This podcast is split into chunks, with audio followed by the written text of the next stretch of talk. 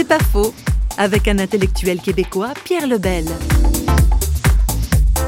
Pour moi, il y a là dans la vision judéo-chrétienne une compréhension de l'être humain qui est unique. Parmi toutes les autres pensées, les autres visions du monde, qu'elles soient religieuses ou, laïques, la foi judéo-chrétienne a une vision qui est tout à fait unique. Il y a une valeur attribuée à l'être humain qui se trouve dans le premier chapitre de notre Bible. Dieu a créé l'homme à son image. Dans toutes les autres visions du monde, l'individu n'a pas de valeur en tant que tel. C'est l'ensemble. Dans l'hindouisme ou le bouddhisme, en quelque sorte, on veut se fondre dans le nirvana, on veut se fondre dans, dans une éternité.